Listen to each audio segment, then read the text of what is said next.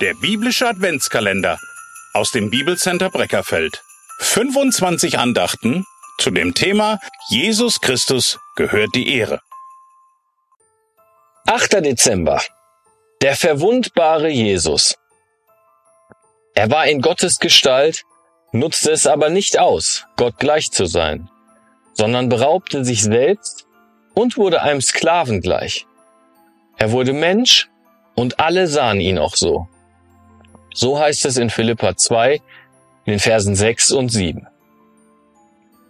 Auf dem Dortmunder Weihnachtsmarkt steht seit Jahren der größte Weihnachtsbaum der Welt.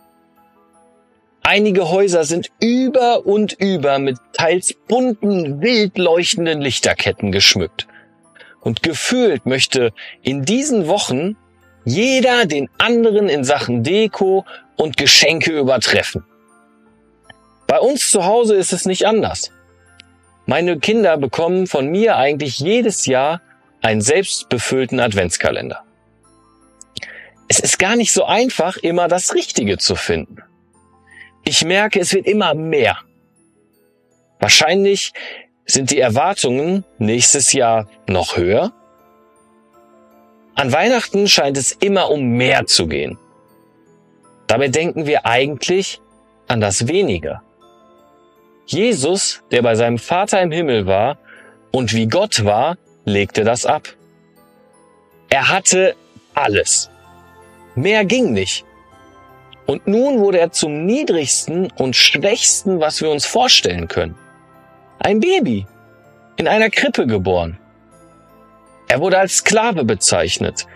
Er nahm alles Verletzliche, Schwache an und wurde verwundbar. Wir verbinden mit Jesus auch das Meer. Zu Recht, da er Gott selbst in Person ist. Einem starken Gott können wir bedenkenlos vertrauen.